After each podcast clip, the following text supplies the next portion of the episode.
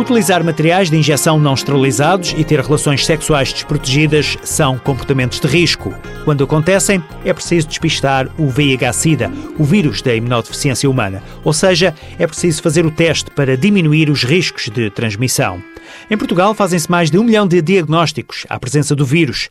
Para Henrique Barros, coordenador nacional para a infecção VIH-Sida, são resultados positivos. O teste é, na maioria dos casos, voluntário. Sempre que há transfusões ou dádivas de órgãos ou de material biológico, o doador sabe que vai ser testado para o VIH. Porque aqui que está em causa é a pessoa que vai receber. Quando é para saber de nós próprios, o teste só pode ser feito se nós autorizarmos. Garantir o teste a quem precisa é um dos objetivos da Coordenação Nacional para a Infecção VIH-Sida. Henrique Barros acrescenta mais dois. Garantir que haja informação suficiente para as pessoas decidirem com conhecimento pleno do risco que estão a correr.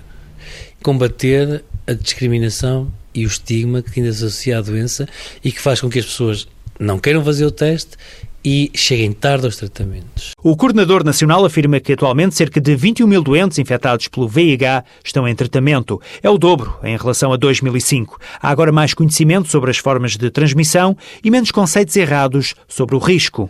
Quer isto dizer que o problema está resolvido? Não porque pode em qualquer momento reverter esta situação se não se garantir o quê? Tratamento a quem precisa de tratamento, isso depende do preço dos medicamentos, testes a quem precisa dos testes e informação para quem ainda precisa de informação.